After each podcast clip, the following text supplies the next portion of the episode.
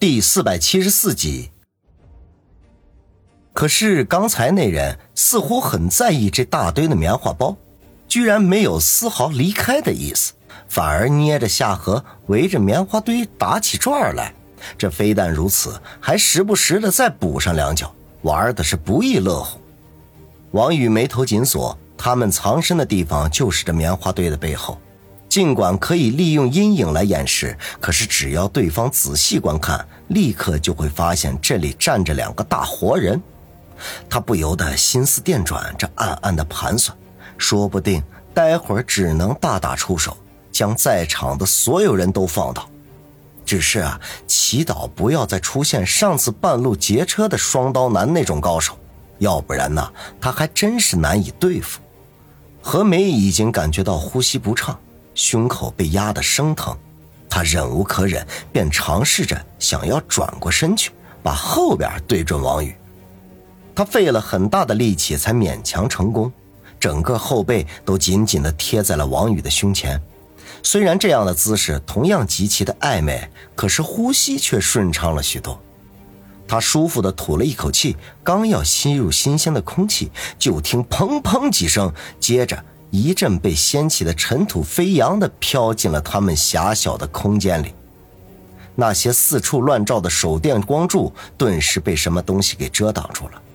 王宇飞快地说道：“完蛋了，肯定是刚才转身的时候是棉花推动了，上面的棉花包掉下来了。”王宇一开口说话，喷出的热气就吹到了何梅的脖子里，使她感觉到一阵的痒痒，忍不住说道。别往我脖子里吹气了，痒痒死了！王宇吓了一大跳，忙不迭的说道：“嘘，不要出声。”何梅脖子一缩，赶紧闭嘴。这时候，就听那龙哥大声吼道：“老公子，你妈逼的在那串啥玩意儿？把上面的那些棉花包串下来了吧？有这力气，赶紧四处找找。”龙哥，我刚才好像听到有人说话。串棉花包的那人支吾的说道。草泥马的！我咋没听见？别废话！我告诉你们，今晚东三省的老大都赶过来了，还有一些我们不知道的势力，都别给老子丢人现眼。要是让那个姓王的在咱们眼皮子底下逃走了，以后就不用在道上混了。龙哥大声的警告道。跟他进来的手下顿时点头应是，拿着手电装模作样的搜索起来。揣棉花包的那位一脸狐疑的看了看上面掉下来的那五六个棉花包。他们叠在一起，足足有一人多高，这估摸着少说也得有上千斤。挠挠头，自语的说道：“难道我这最近幻听了？这怎么总是能听见有人说话呢？”他嘴里嘀嘀咕咕的走了。藏在棉花包堆里的两人不约而同的松了口气。王宇在何梅的腰间捅了捅。意思告诉他：“你刚才要是不说话，怎么能叫人发现呢？不就是对着你脖子喷了口气吗？有什么大惊小怪的呀？”何梅也知道自己刚才的一句话差点惹了祸，也不敢发作，这心里头暗恼，都怪自己经验不足，以后啊还得多努力才行啊。龙哥的人把仓库翻的是鸡飞狗跳。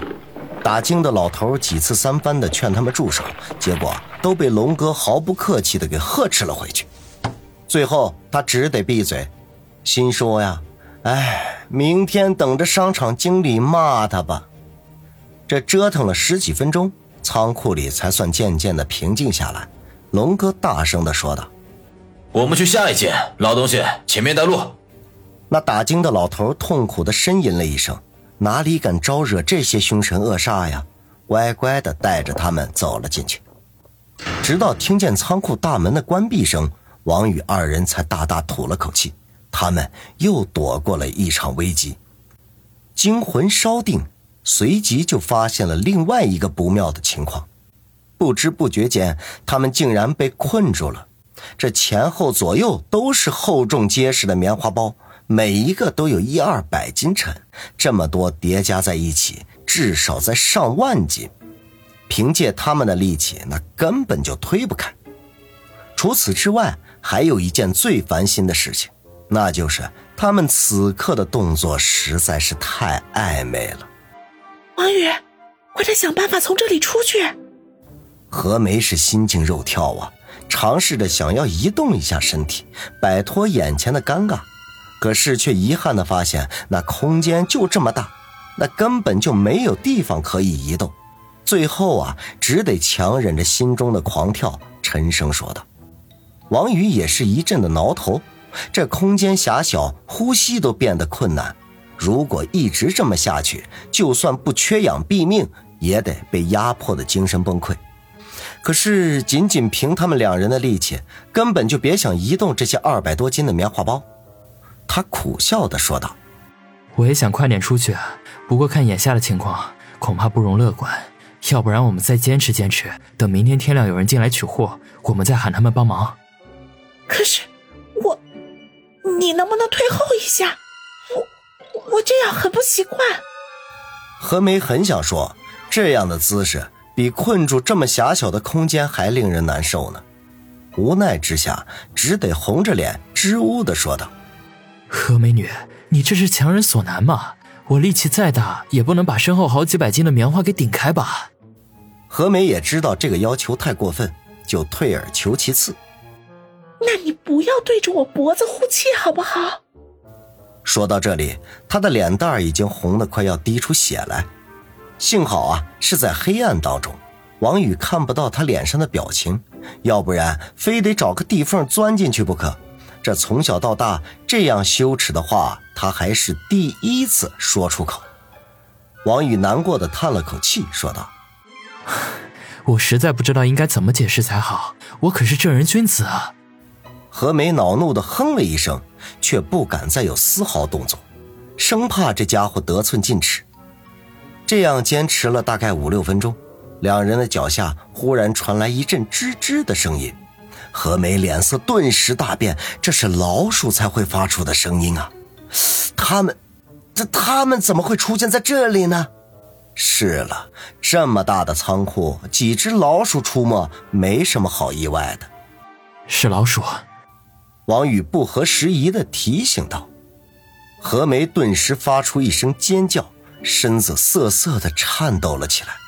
如果不是空间有限，肯定就一下子跳了起来。王宇趁机抱住她的腰，在她耳边低声说道：“别怕，我在你身边呢。”这时候。老鼠的吱吱声更加的大了，何梅感觉到脚背上好像有什么毛茸茸的东西经过，惊吓之余潜力爆发，居然双脚抬起蹬在两侧的棉花包上，整个人成了悬空状。王宇虽然看不见，也猜得出眼前的情况，赶紧双手搂住他的腰，真怕他支撑不住掉下来。若是那样，只怕老鼠们就要从他的脸上爬过去了。何梅此刻吓得是花容失色，哪里还管是不是被王宇抱着，后背紧紧的贴在他的胸口，失声的叫道：“快点，快点，把他赶走！”王宇一阵苦笑：“何美女，你这不是难为我吗？空间就这么大，动都动不了，这里又乌漆麻黑的，我都看不见他们啊。”我不管，我害怕，你不是能和他们说话吗？你赶紧告诉他们去别的地方。何梅想起不久前在张大爷家西屋炕上的事情，立刻如同抓到了救命稻草，忙不迭地说道。王宇哭笑不得，这上次不过就是玩笑话，他居然当真了。